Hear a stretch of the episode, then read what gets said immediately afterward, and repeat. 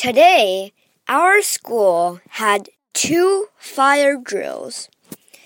The two fire drills, well, every time we have a fire drill, the alarm goes off really loudly, and we all have to line up and run outside.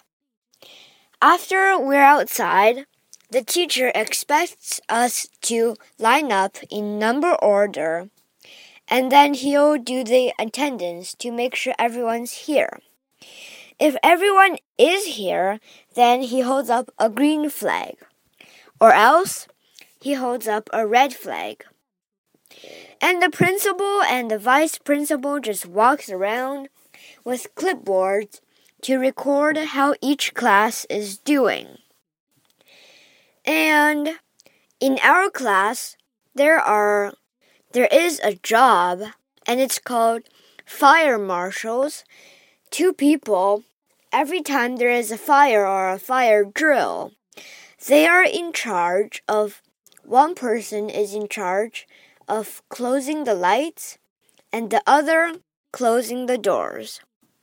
These two are very important because if electricity is on during a fire, it's very dangerous. The building might, I don't know, explode.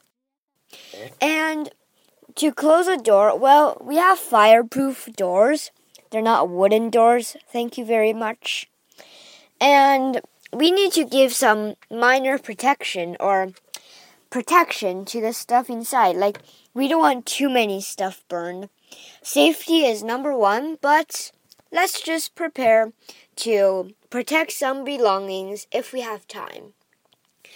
And we had two fire drills because the principal was not impressed, apparently, with our drilling skills. She said we talk too much. And some people, today was very cold, so some people uh, went to their lockers and grabbed their clothes and the principal hated that. And over the announcements later, she said, During your fire drill, we're not supposed to take clothes or belongings. So that that is why we did the drill two times. But the second time, the principal was much more impressed.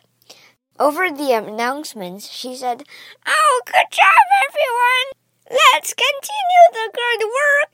And yeah, that was our day of fire drills. I was so cold, like, it was like two degrees outside, and we had to wear t shirts. So I guess now you know how cruel schools are.